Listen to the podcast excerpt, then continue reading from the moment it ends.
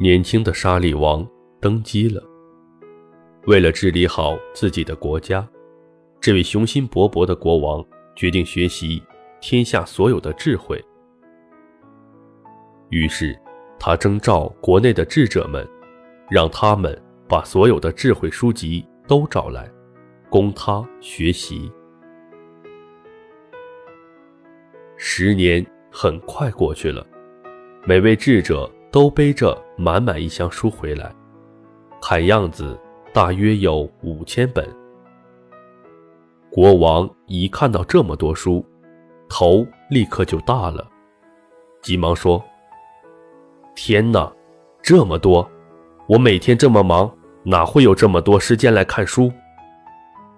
说完这番话，便命令智者们去精简一下。很快的，又过去了十年。智者们这次带回大约五百本书，可是国王仍嫌太多，还要他们继续精简。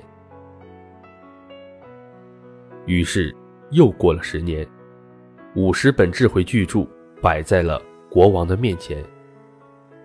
可是由于国内问题重重，已经不再年轻的国王。早已心烦气躁，懒得天天翻书了。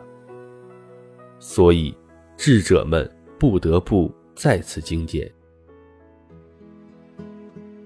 又过了快十年，当一本天下无双的智慧经典呈给国王时，四面强敌早已不断入侵，国势甚危。那国王哪还有精力去读书呢？正在一筹莫展之际，风华正茂的太子求见。最后，正是用了太子贡献的妙计，这位国王很快打败了各方强敌，重振了国威。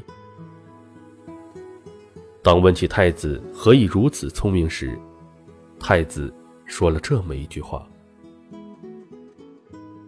父王。”我从很小的时候就开始读国库中的智慧宝典了，到现在为止，我已经读完了五千本。据说这些书还是父王您当年派人去寻找的呢。